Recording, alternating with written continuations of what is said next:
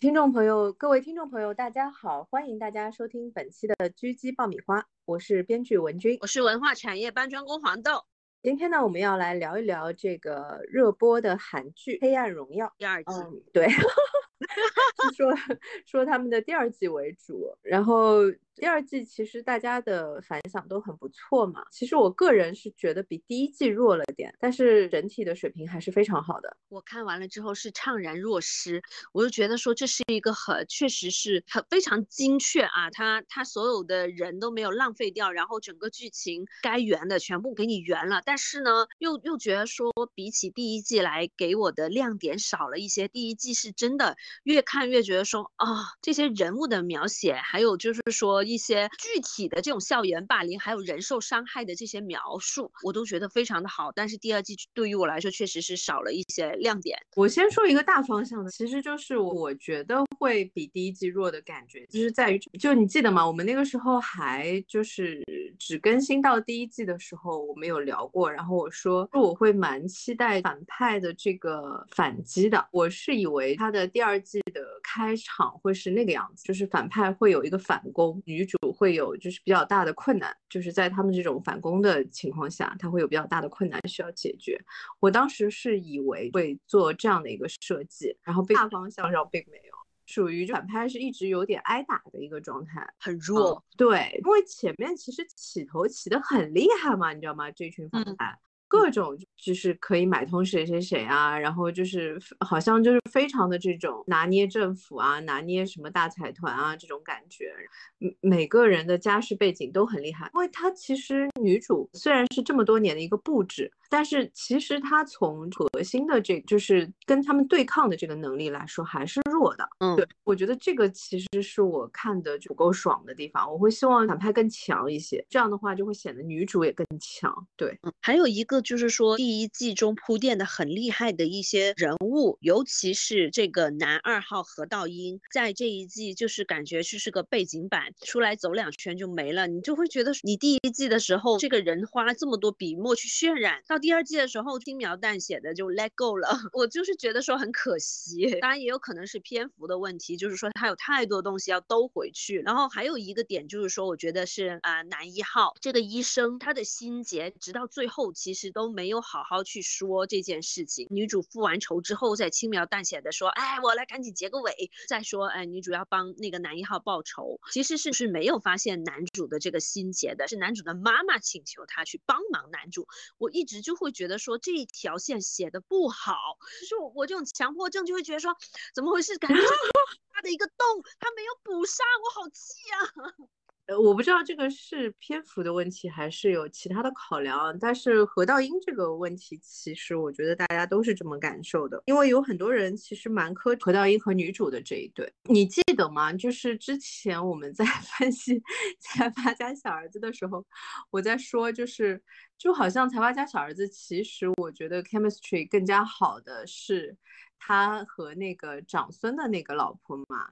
就是男主和长孙的那个老婆嘛，其实它的原理是一样的，因为何道英是他是颜真的老公嘛，所以其实这两个人之间的这种冲突啊、戏剧张力啊什么是最强的。我当时其实看第一季的时候，我也很看好，就是我以为会有什么样的不一样的设计。你无论就是说让这个男的是爱上他了，或者是坚定的站在自己老婆一边啊，或者是说在这种两个状态里面有一个变化，都好看。所以第一季的结束的时候，其实我是蛮期待能看到这个的，但是并没有。但是反过来想了一下，其实会不会说编剧在这个点上的处理和那个《财阀家小儿子》里面对于长孙的老婆的那个处理其实一个意思的，就是他可能觉得这个角色太抢戏了。到到第二季的时候，可能下意识的去去抹掉他一些光环。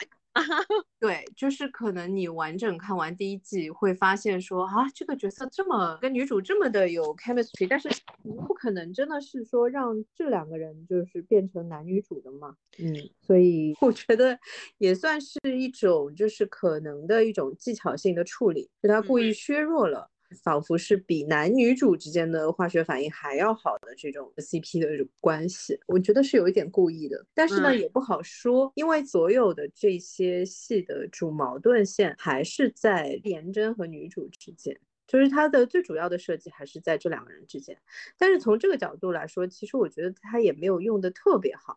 就是第二季的时候，我觉得没有用的特别好的点，就是我没有看到颜真的反抗。对。嗯，甚至有点傻乎乎的，就我不是很理解为什么是这个状态，因为我以为会是那种特别厉害的那种反派嘛，会给女主造成这种，就是说不要说复仇了，可能说她自己的这个生命安全啊什么的都会有问题。而且就是说颜真本来的那个，她整个第二季给的那个设定也是这种嘛，就是她真的是很疯的，她会把那个男的给杀掉这样子。嗯，就她给的就是一个非常疯狂的一个设定，所以我。原来以为就是会更疯一点，会对女主就是造成非常严重的威胁。我原来是这么期待的，但是也并没有。就是感觉第二季是沿着第一季季的思路去设计的。是的，是的。就是第一季很多的，就是说他出的一些暗线会慢慢的浮出来，让这几个人内斗啊什么的。但是你又会觉得说他太顺利了吧？感觉会让第二季变成第一季的补充，而不是说再给第一季的补充完。善之外，还有另外的一些亮点是没有的，纯粹就是说第一季我给你拔高了，第二季我就是说把第一季的洞先给填上再说。其实也还好，但是呢，确实是有这个感受，特别是前面几集的时候，我觉得这个感受是比较明显的，就有一点是在帮第一季去回顾跟收尾的一个感觉。对对对。对吧？就是我我跟你说过的上，因为他的呃第二季的第一集、第二集，包括他后面的，其实用了很大的篇幅是在交代那个失踪的那个男的嘛，就是被严真杀掉的那个，就花了很大的篇幅在写这个人到底发生了什么情况啊之类的，然后包括是谁杀的他呀，就是花了很大的篇幅在交代这些东西。这个戏呢，其实是会给人感觉就是不太像是一个新发展出来的一个线索的戏，反而是像在补充第一季里。里面没有写完整的部分，会有这个感觉，而且就是特别是前面几集，其实很多都是这种类。型的戏嘛，就会有一种仿佛就是我要先把前面的补完，我我可能才会推进后面的。但是呢，你看到后面又会觉得说，其实作为就是单独这一季的设定来说，它其实又是没有那么多的惊喜，特别是相比于第一季来说。但是我觉得整体是蛮好看的。我其实最喜欢也是。最不舒服的戏就是女主和她妈妈的那个戏，高光啊，就是因为我也看了很多的评论啊，就是其实这个评论还是比较两极化，也有说你认为就是她的这个复仇对她妈妈的这个复仇不够，其实是因为你不是在那样的家庭环境下长大的，就是女主在那样的家庭环境下长大，她其实是等于是从小被虐待的一个状态嘛，她对她妈妈的这种反抗力会非常的有限。我看了有一个分析，我觉得特别同意，就是其实甚至于相比。比颜真他们这一批人来说，就我觉得女主的母亲对她的伤害是最严重的，在第一和第二季里都重复了嘛？对，但是她到了那个第二季里面，其实她妈妈有很多的这种就是很奇怪的这种操作，而且你能感觉出来，就是想要伤害这个女儿。对，就是很典型的，就不是说我能够从中得到什么。我只是希望你受伤，就是这样，然后就感觉就是看不得他女儿好那种感觉。就虽然最后就是给他送到疯人院去了嘛，但是之前的整个操作啊，包括他对他妈妈的那种态度，其实都是。就是比较心软的，就是他一直到最后一刻才觉得说这个母亲是没有希望去挽回的，没有可能性不伤害他的。他一一直到了那个点上，然后他才说把他妈送到疯人院去的这样的一个举措嘛。所以我会希望他对他妈妈的报复再强一点。我可能是真的觉得说这可能是中东亚人最狠的复仇吧。小的时候你控制我，替我签名，现在我利用我是你监护人的身份，我替你签名，把你送进。疯人院 这个点上呢，我我是理解你说的这个逻辑的。这个逻辑确实是作者编剧的逻辑，就是他前面有一个点上是他妈妈说说你搬家也没有用，我我跟你是亲人，我只需要带着材料去警察局，我就能查到你的新的住址。他说我们可是亲人啊，然后就是很得意的在那边笑嘛。女主在把他送到疯人院去的时候，其实是把这句话还给他的。他说签字这件事情只有我做得到。因为我们是亲人啊，这个点上我是理解，这编剧的那个设定，就是你刚才说的那个思路嘛，嗯，就可能亚洲人确实会比较理解这个事情，我不知道呀，我可能不算特别典型吧。我们的亚洲人连复仇都束手束脚的呀，你看他都不敢脏自己的手，都得是哎，这这个迂回呀，这个曲折啊，那就是亚洲人就就就真的很要名声啊，有一定的道理啊。所以从另外一个角度上来说，那不是更加不能理解为什么就是颜真他们那边的反击那么弱了吗？为啥他们也要名声啊？所以才一定要灭口啊啊！就是从逻辑上来说，就这么个女的，就而且他又不是说我这么说吧，就是我可能不太。接受跟理解的点是在于说，如果颜真真的是这种人设，就是他说把那个男的杀了就杀了，而且这个男的可不是女主这种，跟他不是女主这种关系啊，这个是跟他算是五人小组里面的人啊，是自己人啊，然后他可以直接把这个男的杀掉，但是呢，他对女主反而就是没有做出这么极端的事情，嗯，就是我会觉得有一点就是反派不给力。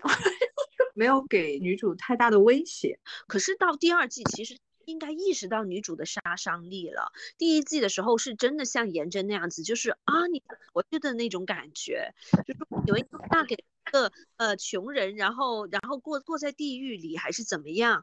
嗯，就是就是他真的很不把他放在眼里，这个我可以理解。但是等到第二季，东恩都已经去到他女儿的学校，已经威胁到他了，又掌握了很多他自己的证据，就是比比如说尹素汐这种一个死了的人的证据。其实这个时候，老实说，颜真确实是可以考虑灭口了。对，就是我会觉得说，就还是会有一点小失望的。其实主要是在这种点上面，它不是一个势均力敌、酣畅淋漓的对，就是你你死我活的这种复仇，惊险刺激的。是的，我觉得是在你死我活这个点上稍微弱了一点。嗯。就是没有达到，而且就是这样的话，我会觉得不是特别符合颜真的人设，因为我觉得他是那种很疯的一个人嘛，就是很疯批的。然后他竟然就是没有对女主做出太多的很疯狂的这种举动嘛，然后会让人觉得有点不太可思议。特别是说，其实他还不是仅仅动了他女儿嘛，他其实也动了她老公呀。我不知道，我我觉得以我的这个逻辑判断来说，我会觉得就是有一点弱。嗯，而且这五人组嘛，虽然说是啊，大家都彼此很都有心结，都看不上对方嘛，但其实相对来说，东恩其实是他们五个人的威胁，因为他退学的时候是把这五个人都都的名字都写上去了。现在大家都是有头有脸要脸的人嘛，就是说这好就是就实在不行，这五个人集资去搞东恩，去买杀手杀东恩也是有可能的，毕竟大家其实利益点是一致的，虽然说他们互相嫌弃的对方，这个点上。我倒是觉得，其实它的合理化还可以。我是说，就是五个人的团结度的这个问题，嗯，因为。我觉得他的复仇里面设计的比较妙的一个点，其实就是利用他们之间的这种关系的，因为他其实是知道他们的关系并不是像他们以为，也不是像外界以为的那么和谐的嘛。他其实是知道这个五人组之间其实都是有这种很多的这种冲突啊、矛盾啊、互相猜忌啊，包括就是说互相憎恨的这种点。其实这个点我觉得他设计的是蛮漂亮的，就是我说编剧啊，就设计的蛮漂亮的，特别是那个谁。最后死的那个点，就是他让那个女孩子去给他的那个眼药水里面加了那个，那个真的是很妙的一个设计。对，我觉得是他对于这个五人组的理解是非常透彻的，就是他很清楚，嗯，这五个人是不会团结的，只要他用对了方法，这五个人是绝对会互相残杀的。这个我觉得是他妙的地方，因为他自己没有那么强嘛，所以他用了一个就是有点。借力打力的这种感觉，嗯，设计的很好，就是说，呃，什么空姐和李莎拉有有恩怨，然后让，然后李莎拉又让李莎拉以为，就是说她的情况全是颜真搞出来的，让李莎拉去爆颜真的料，对，这这期期间种种确实是做的很好的，对，我觉得他这种在这个五人组之间去让他们自相残杀的这个设计，我觉得是做的很漂亮的。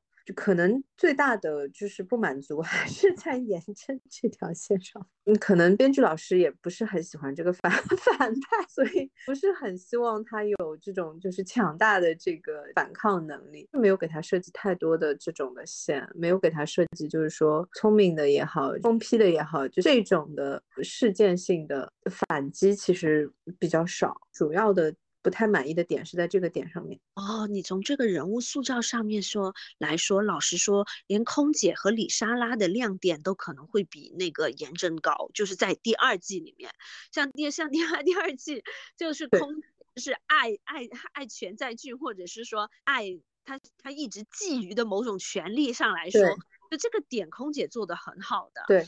李莎拉也是，就是李莎拉那种，就是说天不怕地不怕，就是只想抽。然后他自己又又在又看到的那种教堂意象之中来看，李莎拉这一点其实也做得很好的。就包括是说这种呃，就是说一路上帮助东恩的人，就包括那个那个就是他以前的房东老奶奶，还有就是那个他的情报大婶，就这些都做得很好的。对，觉得人物线。都非常的完整，包括就是人物的一些变化的细腻的点，我觉得这个其实是这个编剧非常擅长的部分。他非常擅长用不是特别长的篇幅来表现一个人，就是非常复杂的这个内心的这个过程。我也很喜欢，包括那个帮他就是去去监听啊，去干嘛的那个阿姨的那条线，就是她丈夫家暴啊，然后她女儿去了那个美国读书，最后她丈夫又是怎么被年。真的妈妈搞掉的，反正就是就是像你说的，他每一个角色都用到位了，没有浪费任何的一个配角。唯一的比较遗憾的就是颜真这条线，其实我觉得如果颜真这条线可以做的再厉害一点吧，女主的线也会更好看。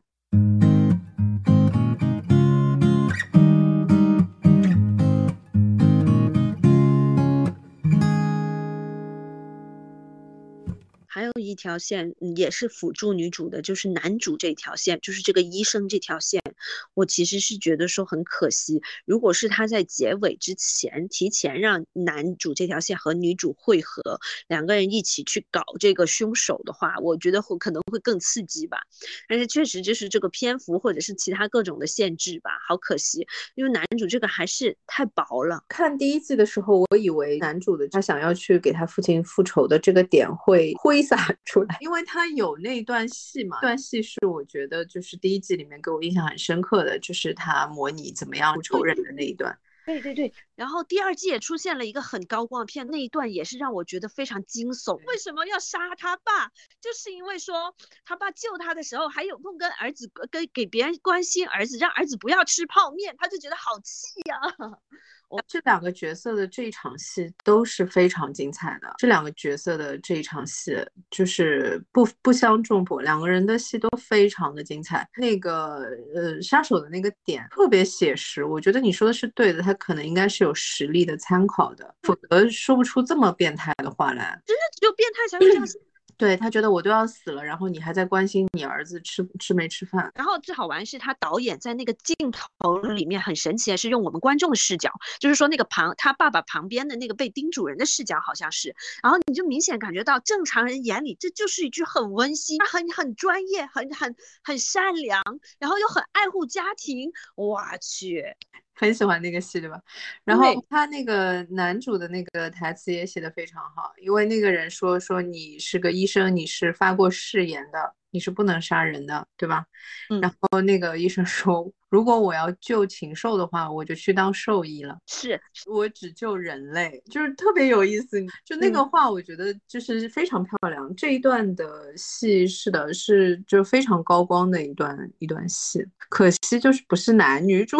就是我跟你说，为什么会有那么多的人就是会磕就是何道英和女主的戏，其实就是这个问题，就是他们是有这种的戏的。对，就是因为男女主作用根本不强烈。他们如果是能够提前两集，而不是在最后一集汇合一起去联合复仇，我帮你复仇，你帮我复仇这种情况的话，会好很多。现在就搞的就是说，男一突然间就爱他爱的欲生欲死，而且男一明明是知道他是有目的的去接近他的，然后我就看到啊，所以在最后一集他们打开监狱的大门，互相对对方说我爱你的时候，我就说没有说服力。对 这个问题。怎么说？那我觉得这个问题的产生有很大的一块的原因，就还是我们分析那个财阀家的小儿子的那个男女主的那个问题是一样的。其实就是他的主矛盾线不在男女主身上，就是他的最具有戏剧张力的这个冲突线不在男女主身上。如果何道英是男主，这个就好设计，所以说他就是正正好好踩在他的那个。就是最主要的那条线上面嘛。哦，对，但是我我觉得这个从另外一个角度来说啊，我说实话，也可能是韩剧觉得这种套路用的太多了，因为韩剧的复仇线几乎都是这样子的，就是女主也好，男主也好，本来是要找这家人复仇的，结果呢爱上了自己复仇的对象，就这个套路也没有的一个套路了，你知道吧？就无比的套路，拍了十几年了都。那我觉得可能就是说编剧不想用这样的套路，嗯。你其实会看得很开心。我说实话啊，就是如果利用何道英这条线去复仇，然后何道英爱上了他，我无怨 无怨无悔，或者是中间有犹豫过，但是最后还是站在了女主这边。就无论是哪个设计，其实都是因为他的戏剧张力是在那里的嘛，他的人物的这种内心的挣扎啊等等，都是都是最大化的，所以就肯定是好看的。但是呢，就是比较 predictable，to be honest。是的，嗯，就比较可可可预计了，就是因为它是个常规设定嘛，用了很多很多很多很多很多很多遍了，就是好看，可能是真的在主线上是吧？对，就是就是很集中嘛，而且就是说，可能如果是这种设定的话，其实反派的戏也会相对更好设计一点。嗯，颜真的戏也会相对更好设计一点，因为就是变成就是说它的一个双重的保卫战嘛。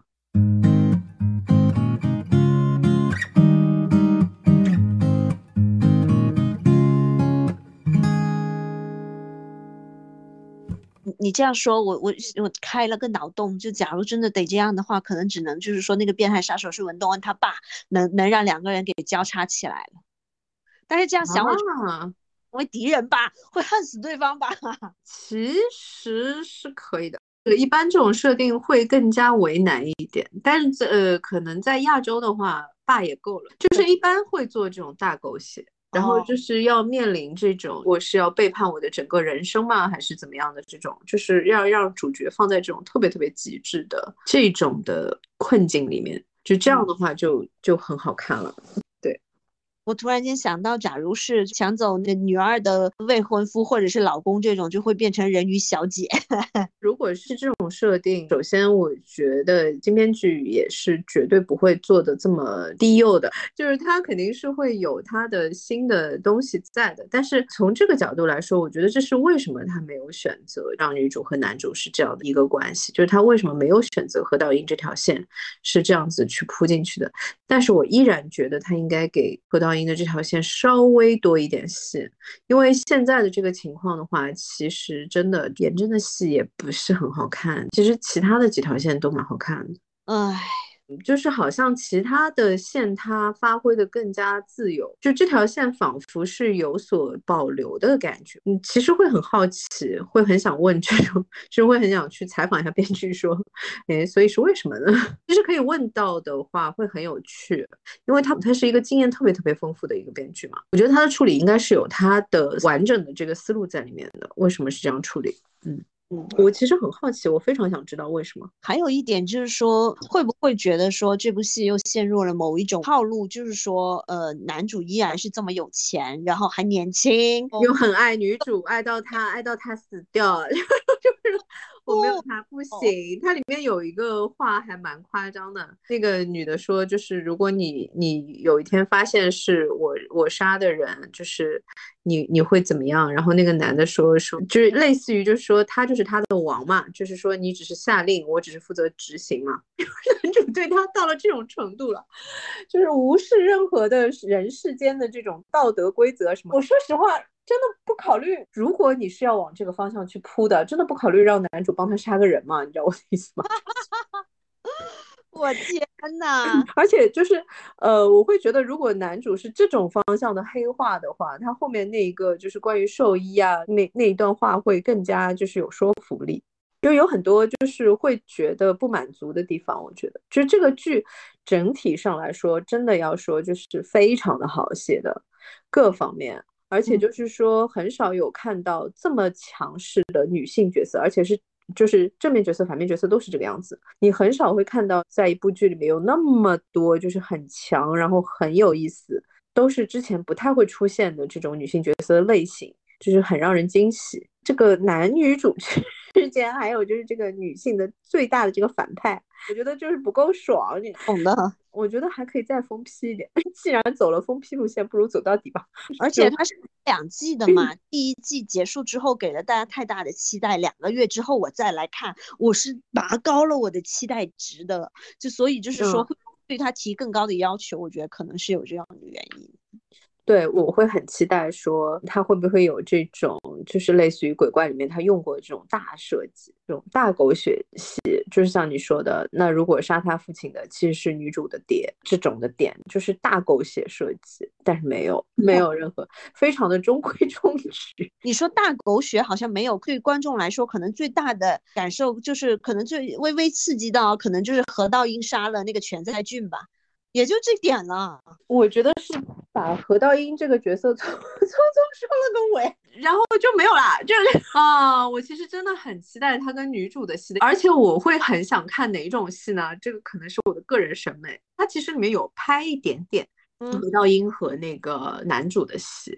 但是是没有冲突的，甚至于就是说两个男的都爱同一个女的那种感觉，就是挺明显的。因为何道英的台词就是说，我也希望看到她幸福嘛，你记得吗？嗯嗯，挺明显的，就是说我我们爱的是同 同一个女人，就是太和平了，你知道吧？就有没有一点两个男的呃都觉得对方是要对女主就有什么，或者是说有这种类型的冲突，就是说我要收拾你啊这种感觉，就是我会希望看到他们之间没有那么和平。而且因为这两个男的是完全两种类型的嘛，有一种就是冲突感的时候，我觉得是好看的。嗯。之前我你不是第一季的时候预测过，就是说可能那个棋盘格的广场会有用嘛？结果就发现没什么用，而且就是说作为一个重要意象的棋，在第二季好像已经不重要了，但反而是那条蛇，就是片头一直出现的那条蛇，反而是在第二季出现了。蛇因为也是有宗教含义的嘛，就因为韩国其实也是非常大的一个基督教派的国家，蛇其实是有寓意的呀。蛇在圣经里面，智慧树上的苹果给了夏娃嘛，然后亚当和夏娃就是因为这样，所以离开的那个伊甸园啊。所以我跟你说，真的我很烦他们那么喜欢用圣经的这种，你们不看点其他的书吗？只有这一个 reference 是吗？还有其他的 reference 吗？这个我已经看的有点审美疲劳了，是这样。但是呢，我觉得他拍的蛮好的，因为他们后来说那个蛇其实是个真蛇嘛。Oh my god！我觉得女演员真是不容易，而且她利用李莎拉这条线是故意来讲，就是说韩国的这种宗教揽钱的事情吧。对啊，怕被被爆出来，然后又利用艺术品洗钱什么的各种嘛。对啊，韩国一点都不算秘密啊，很拽的啊，特色。这个很佩服韩国的国庆。把宗教搞得一点都不神圣。其实这个蛇的用法，就是除了就是说给我的惊喜比较少之外，其实我还是很喜欢的，因为它是非常非常少见的这种手法里面和它的这个内容里面的一种互文，因为它写的就是宗教团体的事情嘛，然后它用的是宗教的 reference 嘛，所以就是从这个角度来说，其实是很漂亮的。嗯嗯，那条蛇出现的时候，我就已经知道它要拍什么了。嗯，唯一的就是觉得 觉得宗教的 reference 用的有点多。上次是说哪个说到那个十二，因为耶稣是十二门徒嘛。哦哦哦哦，对对对，就是很用的很多，你知道吗？我们那次说到饥饿游戏的时候，就是说到这个嘛，就是非要搞的是那个十二个 district。嗯，为什么那么的喜欢用宗教 reference？总得搞一些隐喻啊、意象啊这些东西，咱不能就肤浅停留在表面啊，总得留一些东西给分析啊。你说的对，那那不然怎么跟工业小甜剧区别开来呢？哎呦，搞得来好像这个游戏是个什么，就很高级的，好吧？但是它相对还对追求多一点点啊。我觉得它原著的基础是有的，就是作为呃政治讽刺也好啊，作为就是反乌托邦的这些就是点。但是你要说它有什么，就是各方面思想深度啊，包括就是整个的剧本质量本身拍摄都是不如《黑暗荣耀》的。我说实话，但是这个我们就分开再分析吧，因为它还是两种不同的产品嘛。但是真的就其实从蛇的这个点你也能看出来，嗯，其实那个饥饿游戏用的那个点就比较粗糙了，就。流于表面，你知道，就是蛇的这个点，其实它是有它的意思在的。我觉得他是故意的，因为他写的这个李莎拉的这个家家族，他本身就是一个，就他父亲是一个那个牧师嘛，他等于是在暗示他们家的这个问题，因为他们家是以宗教谋生的嘛，对，所以他用的是宗教里面的隐喻。唯一的就是看的有点多，就你看美剧，你看真的用的很多这种宗教的元素。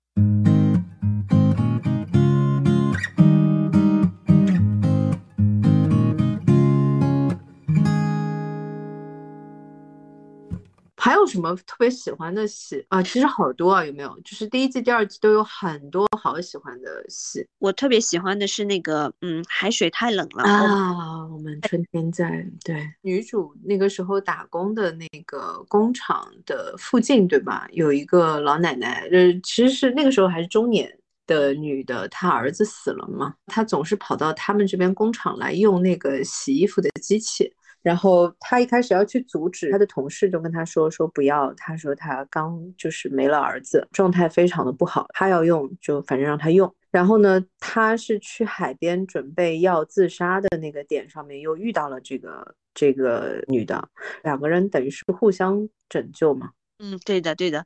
然后这个人又正好是第一集里面，就是说他去他去租的房子的。房东从那个时候开始，就第一季第一集，那个房东第开始意味深长的说：“我等你好久了，你才来啊。”对，包括他第二季的时候有跟那个男主说说他救过我的命嘛。对对对，那个其实他们在海滩的那场戏我也是很喜欢的。他说海水太冷了，我们等到春天再死吧。嗯，对的，这个点倒是真的给了我一点，就是这种女性互助的这种感觉，可能会有点怪，但是就他和那个一直帮他去那个窃听情报啊、偷拍人家的那个那个阿姨，其实也有那种感觉嘛。但是我觉得那个感觉其实啊，我说实话会更像母女。嗯，还有一个点就是说，他的复仇，文东恩的复仇其实是许多女性接力而完成的。是的，叶宝健室老师跟他说要揭发这个颜真的恶习的时候，第二天那个保健师老师就已经就被迫辞职了。还有就是说，在工厂里啊，看到他在认真学习，就默的不不打扰他，蹑手蹑脚的走出去的那个工友，那个工友后面也帮了他很多。就还有。个啊，房东阿姨，还有就是说帮他一直做追追踪啊、跟拍啊，一直都没有背叛他的那个啊，本来是家佣嘛，对，颜颜真他们家那一片的家佣，对吧？他是做几家的，然后还金金针啊啊啊啊啊，对，金金针虽也算是最后帮忙出力了，对，所以就是其实这个点也是很漂亮的。我真的觉得这个剧其实特别的点，真的是在于它的女性角色的塑造上面。嗯，然后他又他在这些女性弱势女性联合起来去打倒一些恶霸或者是什么的其他的都好，这条线上做的特别好。然后还有一个就是说三对母女的参照，这一点我也觉得做做的很好，就包括颜真和她的妈妈，对，文东恩和他的妈妈，然后还有就是那个被家暴的大婶和她的女儿。哦，他被家暴的那个点，我真的是，而且我觉得他在这个点上写的也很真实，因为他一开始的时候，其实特别是因为他的女儿的关系嘛，他其实是很想弄死她老公的，但是她其实到她后来，她以为她老公就是真的就是想要就是呃改正啊，就是想要好好的过日子的那个点上，其实他是有期待的，我会觉得就是编剧特别真实，你知道吗？在这种点上，就是丝毫没有说搞得像机器人一样的，就是我我就是不相信这个老公，我就是要呃搞死他。就是其实人类的这种情感其实很复杂的嘛，嗯，没有那么就是干干净净的画条线，而且就是本质他还是善良的，总是以为他会变好。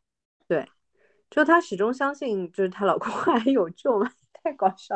到最后，她其实也死心了。哦，我看她就是这最后她埋葬她在海边，就是说，嗯，放她老公的骨灰那一段也很很好看。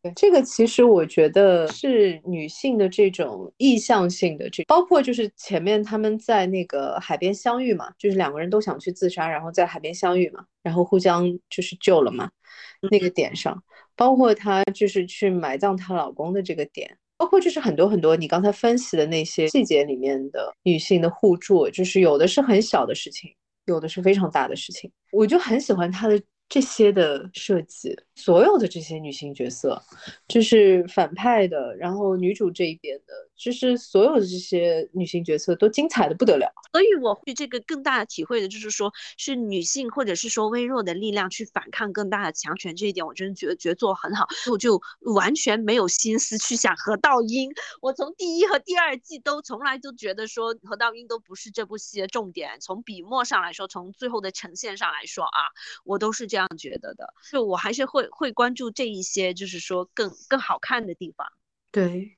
这个剧我觉得其实还真的是非常推荐的，特别是女性观众，就是男性观众看的话，可以作为某某种警警示作用。严肃讲啊，就是说，我觉得男性观众看有一个比较大的意义，就是在于说，你我们那个时候在分析《狂飙》的时候，我有说过，就是其实我觉得那个最后落在黄瑶那个角色身上，但是。男性编剧会比较难想到可以写一段他和那个高启强之间的那个对话，女儿对父亲的这个心态嘛，而且对于父亲说从来没有把他当女儿的这个，其实是可以写一段这样的台词的。但是这个对于男性的编剧来说会比较困难，因为其实真的就是这个是女性特有的困境啊。我是觉得其实男性观众可以去看一下的是这个点。其实这个里面还有一个特别微妙的地方。就是女观众为什么会特别喜欢东恩这个角色？这个跟我们之前说到那些女性的反派角色的点有有非常就是类似的地方，就是什么呢？她为什么要是好人呢？我作为一个就是受了这么多的苦，被如此的对待的一个人，你依然要求我是一个就是特别完美的一个受害人，那是很难的。是对女性的要求就是这个样子，我觉得就是男性在看的时候，其实可以从这个角度去看一下，对男性真的不会有这种要求。这个其实就是我们上次说的嘛，就是有一些特别重的形容词，你其实是不会用在女性身上的。这个点上其实很难说算是一个好事儿呢，算是一个坏事儿，我觉得很难定性它。但是我觉得在看这个剧的时候，有一些东西是可以达成一个沟通的这个结果的。让男性更多的去理解女性面对的是一个什么样的状态的东西。嗯，我的意思就是，狂飙的组其实也可以看一下。虽然对吧？我们刚才看那个帖子实在太好笑了，我一定要说一下，说韩国观众都好喜欢看《狂飙》，问他们《爱荣耀》也很好看，啊然后韩国观众说没有没有，说那个里面都是疯子，整天就是西巴西巴，一个剧要说无数遍的西巴，还是《狂飙》好看。哎呀，太好笑了，好可爱。就可能是因为是 Netflix 出品的问题吗？就是说西巴西巴是没有禁忌，因为韩国电视台好像是有这种粗口的禁忌，有吗？哦，但其他的韩剧就是说，尤其是上电视台的韩剧，就这种会很少一些。就是 Netflix 简直就是无所畏惧啊！就编编剧感觉就说，哦，Netflix，那我多加几个西西巴好了，可能。编剧想加西巴已经很久了，是吗？有可能是他的公共台吧。公共台一般这种的，就是用词啊什么都比较严。我们那个时候有接触过韩国的制作团队嘛，他们里面其实在这种点上跟中国这边其实也差不多。就比方说不可以出现抽烟画面啊，反正就是会担心很多这种就是有社会影响的问题。嗯，就蛮有意思的。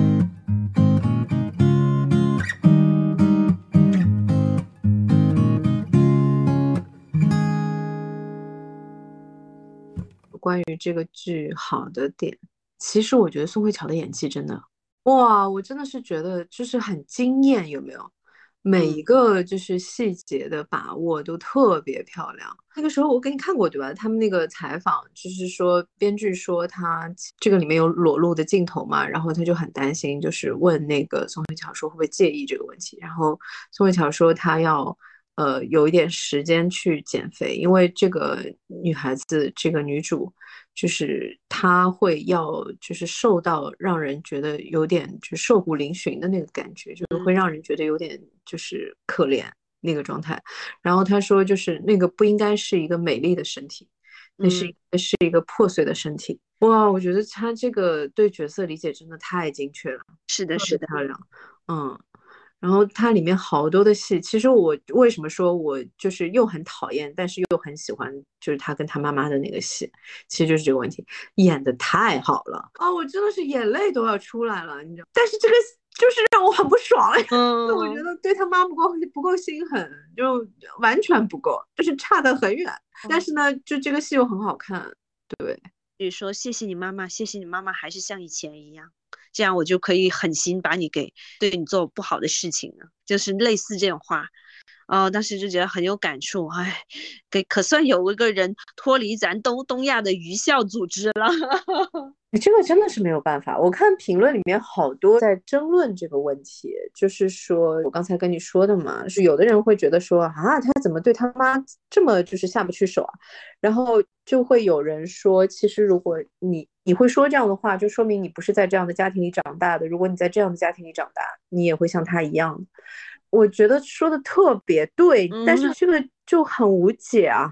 还有一个问题，在这种的无解的问题上，其实编剧是不是可以大胆一点？这真的不是你的真实的人生，对不对？所以如果你可以心狠手辣一点的话，这就是你最好的机会。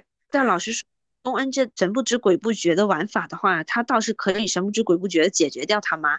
但是老实说，我觉得就他妈这个疯批性子，可能是进这个疯人院是最好的结局了吧？一个最好的折磨，只要他愿意，可能就再多加一部戏，也一个戏份，就是说东恩给那个工作人员塞钱，或者是说指定要让最最会虐待病人的护士去照顾他妈，可能就比较狠了。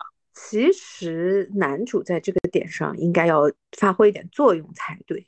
但是呢，我觉得可能就是整个亚洲的审美都是这个人家的家世，你不要插手。他妈对他再再差，那你也不能出手呀。那也可能是没等女女主没给他发号施令，毕竟我是你的臣嘛。哎，这句话真的很让我哆嗦。我就说，呃，咱要会研究到一个地方，就是说真的可以为了爱人而失去自己的所有个性，或者是失去自己的所有人格和自我评估标准吗？就是觉得说这种东西，我觉得不寒而栗啊。我非常不喜欢这个啊。我希望爱人的时候还要保持持自己的独立人格啊。呃，我觉得不完全啊，因为我对男主这个角色的解读是这个样子的。其实就是东恩正在做的事情是他想要做，但是一直没有就是真的动手的事情，没敢做。也不是没有感，我觉得这个点上，其实我还是比较理解男主的。